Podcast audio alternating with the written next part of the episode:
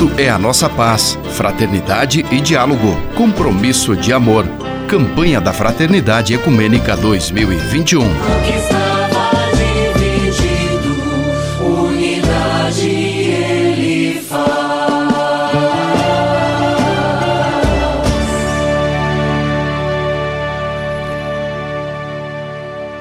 Nossa série de entrevistas, como todos os anos temos feito pela nossa frente de evangelização da comunicação, em nossa província franciscana da Imaculada Conceição do Brasil, sobre a campanha da fraternidade. Este ano, campanha da fraternidade ecumênica, organizada em conjunto pela CNBB e pelo Conselho Nacional de Igrejas Cristãs, o CONIC.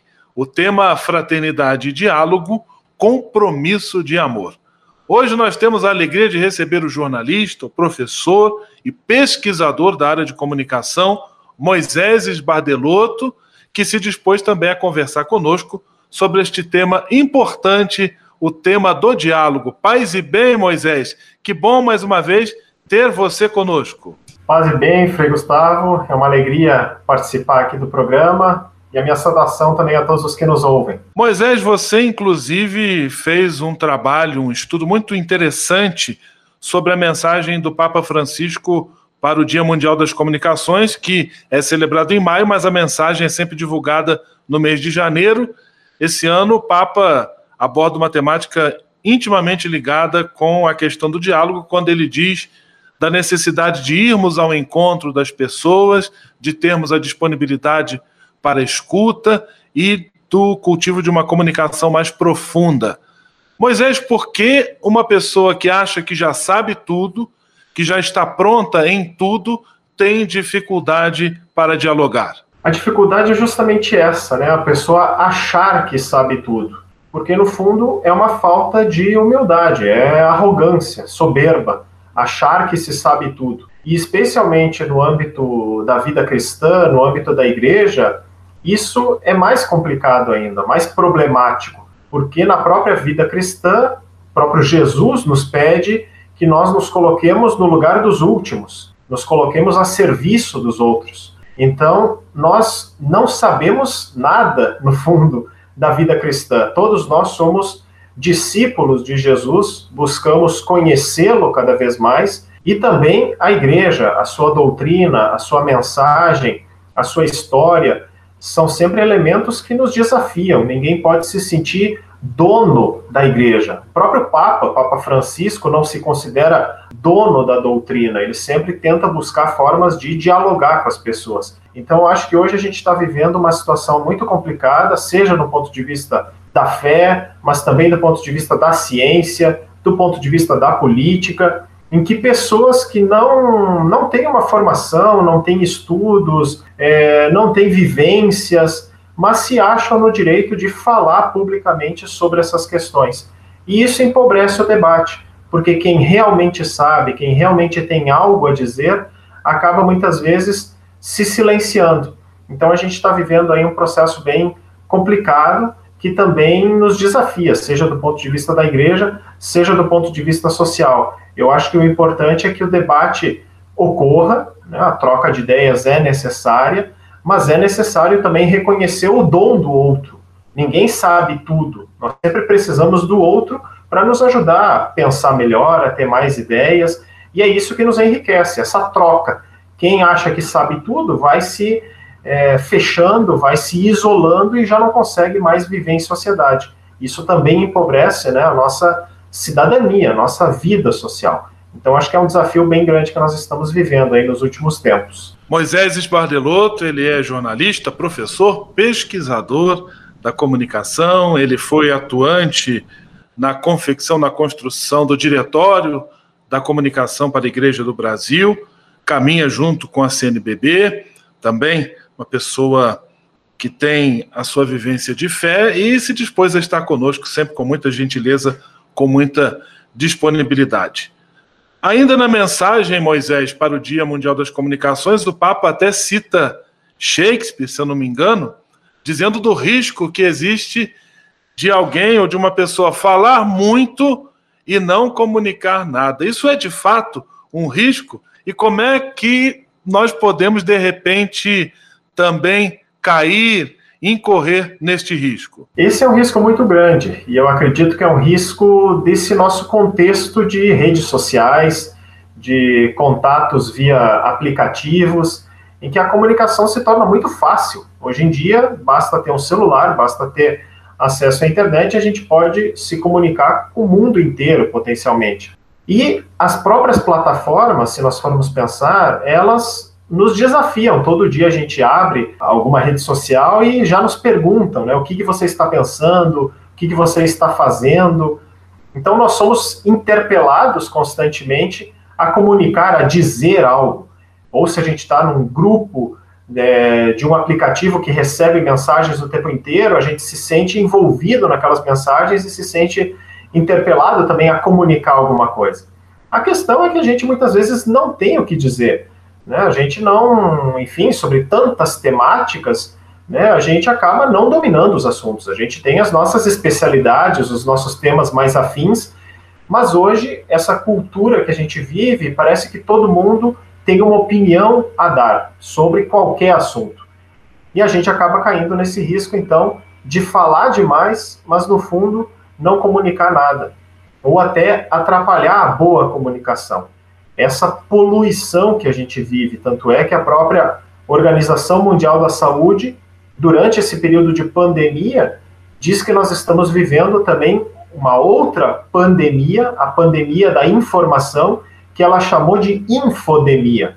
É isso, quer dizer, são esses vírus, entre aspas, né, da informação que vão nos chegando pelos nossos celulares, pelos nossos computadores, na televisão, no rádio, e acabam poluindo com desinformação, com boataria, com meias verdades, ou seja, pessoas que estão aí falando demais, achando que sabem sobre ciência, sobre fé, sobre política e acabam atrapalhando a boa comunicação, aquela comunicação realmente efetiva, necessária, e isso cobra o preço, inclusive, do ponto de vista de vidas. Se a gente for pensar no caso da pandemia, quantas mentiras, quantas soluções mágicas, quantos remédios milagrosos circulam aí pelas redes sociais e acabam cobrando o seu preço em termos de vida. Pessoas que não buscam o médico, não buscam as, os tratamentos comprovados e acabam caindo nessas crendices, nessas boatarias e podem até sofrer a consequência no seu próprio corpo.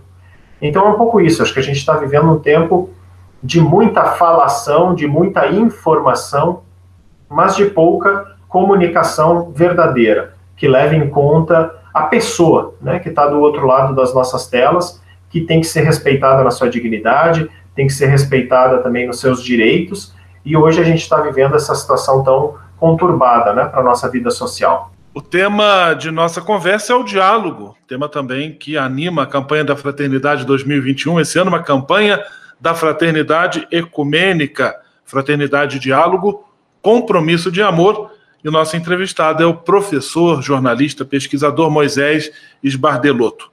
Moisés, e por que o diálogo ele é importante, ele é fundamental para a superação do preconceito e da intolerância? O diálogo, no fundo, ele nos permite ter contato com os diferentes e as diferenças. E eu acho que é isso que nos enriquece, seja como pessoa, seja como sociedade mesmo, nos nossos grupos, que muitas vezes são mais afins, nós temos valores comuns, pensamentos semelhantes. Quando a gente se abre para o diálogo, a gente reconhece outras riquezas, outras formas de pensar, outras formas de viver o mundo, de viver a vida. E isso vai nos trazendo também elementos para comparar, para ponderar e vai nos enriquecendo também. Já diz a própria palavra, diálogos, né? duas formas ou mais de pensar o logos, né? essa, essa construção, essa, essa razão, aquilo que nos dá sentido. Então o diálogo é isso. E o próprio Papa Francisco, ele vem investindo, ele vem incentivando muito essa, essa questão do diálogo nessa última encíclica dele, que é sobre a fraternidade, ele fala muito na importância do diálogo. Quer dizer, olhar para as outras pessoas, para quem tem uma religião diferente, quem tem uma posição política diferente, quem mora e vive numa cultura diferente de nós, reconhecer aí um irmão, uma irmã, não só de fé, mas um irmão e uma irmã diante da realidade da vida. Né? Estamos todos nesse mesmo planeta, estamos todos nessa mesma vida, então também olhar para esses outros e outras e reconhecer pessoas humanas que podem nos enriquecer, podem nos dar os seus dons também. Então o Papa Francisco ele sempre reitera muito essa ideia de que o diálogo, no fundo, não é abandonar os meus valores, abandonar as minhas riquezas, abandonar as minhas tradições, mas é simplesmente reconhecer que essa, esses meus valores, essas minhas riquezas, essas minhas tradições não são as únicas, não são as absolutas, não são as donas da verdade. Existem outros valores, existem outras tradições, existem outras riquezas, e quando eu me abro, quando eu reconheço, quando eu entro em contato com essas outras realidades, eu consigo, por um lado, ver também os limites dos meus valores, das minhas tradições, e ao mesmo tempo ver elementos dessas outras tradições, desses outros valores que me enriquecem. Quer dizer, é uma troca, né? É a própria comunicação, digamos assim, que a comunicação no fundo é aquilo que gera comunidade, é aquilo que gera comunhão, e é algo que a gente sente tanta falta hoje nesse nosso mundo, né? No nosso país, porque as relações elas vão se desgastando, elas vão se rompendo por falta de diálogo porque todos se acham donos da verdade, sabem tudo sobre tudo, e isso acaba nos dividindo, isso acaba nos isolando em grupinhos, em panelinhas, como a gente brinca, né? E eu acho que hoje o desafio é justamente esse: reconhecer a importância do diálogo, da troca com os diferentes e as diferenças, porque é isso, no fundo, que constrói uma verdadeira comunidade, né? aquela unidade dentro das várias diferenças, em que todos são acolhidos, ninguém é excluído. E eu acho que é isso que constrói uma igreja mais forte, uma cidade mais forte, um estado mais forte e um país mais unido, né? Acho que é isso que vem faltando muito nesses nossos dias de hoje. Alegria de conversarmos com o Moisés Esbardelotto, participando aqui da nossa série de entrevistas. Moisés e Jesus possuíam um estilo comunicacional evangelizador. Você coloca isso também no artigo que escreveu sobre a mensagem do Papa Francisco. Qual é o lugar do diálogo nesse estilo, nesse estilo comunicacional evangelizador? Eu acho que Jesus foi alguém que viveu muito concretamente esse diálogo. Se nós formos pensar, os grupos, as pessoas com as quais Jesus dialogava, não eram só do grupo dele, digamos. Ele, como, como judeu, ele como alguém ali da, da, da região de Nazaré, e Jesus, pelo contrário, ele vai ao encontro das várias realidades humanas, ele dialoga mesmo com quem não era da sua religião, digamos, o judaísmo na época, ele dialoga e vai ao encontro das pessoas é, das várias localidades, não fica preso só no seu mundinho. Jesus vai ao encontro dos vários outros, daqueles que eram excluídos, dos doentes, é, dos pecadores públicos, não tem medo e receio de dialogar com prostitutas, com pessoas possuídas pelo demônio, como se acreditava.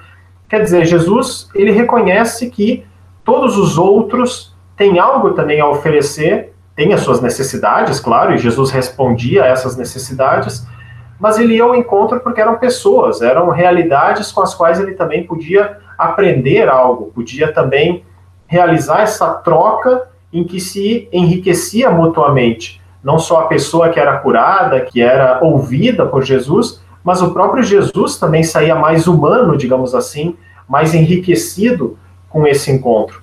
Então, acho que Jesus nos dá um belo exemplo de como dialogar.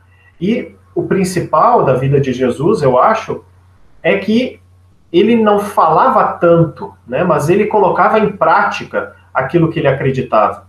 Então, acho que isso também falta muito na nossa sociedade hoje, porque, como eu dizia, nós temos pessoas que falam e falam demais, mas na prática, a sua vida mostra outra coisa, mostra o contrário. E Jesus não. Ele falava, mas quando ele falava, ele tinha todo o peso, toda a autoridade de quem vivia aquilo na prática. E isso chamava a atenção da sociedade na época, porque para questionar Jesus, para confrontar Jesus, precisava ter é, coragem, porque era alguém que vivia na prática tudo aquilo que anunciava. Então, acho que esse é um desafio também para a sociedade de hoje, para a igreja de hoje, que a gente não só fale sobre as coisas, sobre as questões, mas que a nossa vida também comunique isso, porque é isso que vai fazer a diferença no fundo, né? É isso que vai dar é, embasamento para tudo aquilo que nós estamos falando. E a gente vê aí na vida política, na vida social, quantas pessoas que falam, falam, falam e a prática é outra. E Jesus, nessa sua atitude de diálogo, de ir ao encontro do outro, fazia esses gestos concretamente, né? De ouvir, de se colocar à disposição, de se colocar a serviço. E quando ele falava, falava pouco, mas falava com essa riqueza de quem coloca isso na prática. Eu acho que isso é, é, é, é um diferencial muito grande né, na comunicação de Jesus. E Moisés, quando também falamos do estilo comunicacional evangelizador, você recordou lá no seu texto, também inspirado e impulsionado pelo Papa Francisco, que esse estilo ele passa pela cabeça, pelo coração, pelos pés e pelas mãos. De que forma esses aspectos, cabeça, coração, mãos e pés, podem conferir qualidade à nossa evangelização, à nossa comunicação? Essas são imagens muito bonitas que o Papa Francisco traz na mensagem. E ele começa falando dos pés, digamos assim, né? Porque ele vai dizer que o comunicador hoje é chamado a gastar as solas dos sapatos. É uma, uma imagem muito bonita. Gastar as solas dos sapatos, e mais adiante no texto ele vai dizer indo aonde ninguém vai. Porque se a gente for é, pensar sobre a comunicação é, profissional hoje, os grandes jornais, as grandes redes de televisão, é, os grandes sites, as grandes emissoras de rádio, muitas vezes é uma comunicação feita das redações, de salas fechadas, feitas por telefone, feitas pela internet, é, como diz o Papa Francisco também, uma comunicação palaciana, quer dizer, só entrevista às autoridades, só entrevista é, às lideranças, e acaba esquecendo a realidade da vida, das pessoas, do povo, das, das, das comunidades, dos bairros. E ele vai dizer: a boa comunicação tem que ir ao encontro dessas realidades, tem que gastar as solas dos sapatos. Não pode só se contentar com uma comunicação feita é, por telefone, autorreferencial, que fala sempre dos mesmos. Não, tem que ser uma comunicação que sai, né? Ele gosta de usar essa imagem da saída. Então ele vai dizer, tem que ir lá na vida concreta das pessoas. Tomar contato lá com as alegrias, com os sofrimentos, com a vida real, no fundo. E eu acho que essa é uma imagem, então, muito bonita, né? Dos pés que vão, caminham, se põem ao encontro. E em outros discursos, o Papa Francisco fala muito também dessa necessidade de conectar, de ligar muito fortemente a cabeça, o coração e as mãos. Por quê? Porque ele vai dizer: a cabeça não pode pensar isolada do coração, quer dizer, dos sentimentos, e das mãos, quer dizer, da prática. Então a gente tem que pensar, refletir sobre aquilo que nós fazemos na prática e sobre os nossos sentimentos, sobre as nossas emoções. E a mesma coisa, o nosso coração, ele não pode estar desvinculado do nosso pensamento e da nossa prática. A gente tem que colocar emoção em tudo aquilo que a gente pensa e em tudo aquilo que a gente faz. E por fim, as mãos. A gente não pode fazer as coisas sem pensar e sem, sem emoção, sem sentimento. A nossa prática tem que ser uma prática pensada, refletida e também repleta de emoção, de coração, de sentimento. Então, eu acho que essas, essas, esses quatro elementos, então a cabeça, o coração, as mãos e os pés, têm que estar unidos para uma boa comunicação. Né? Aquela comunicação que realmente vai fazer a diferença é uma comunicação que se põe em caminho, vai lá ao encontro da realidade, mas vai ao encontro dessa realidade com o coração, tentando se conectar com as pessoas, com as realidades que quer comunicar.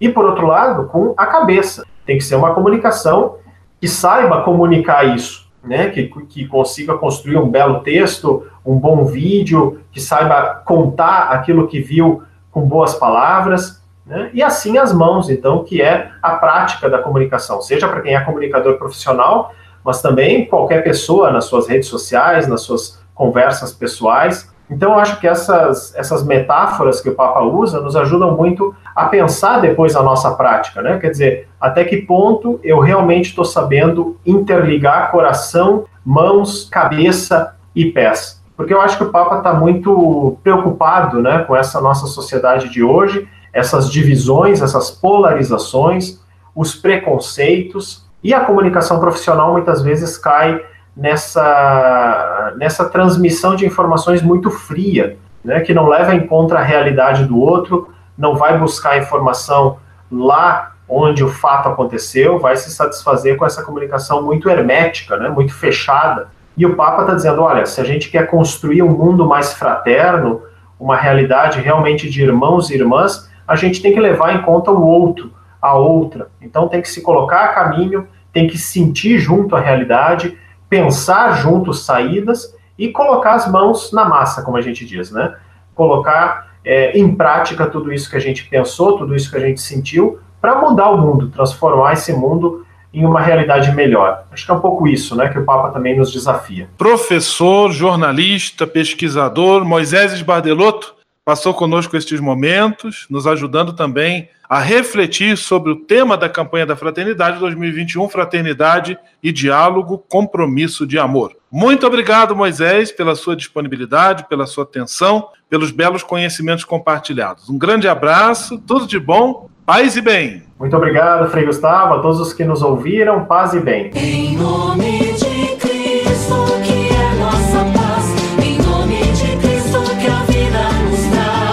Cristo é a nossa paz, fraternidade e diálogo, compromisso de amor. Campanha da Fraternidade Ecumênica 2021. Conquistar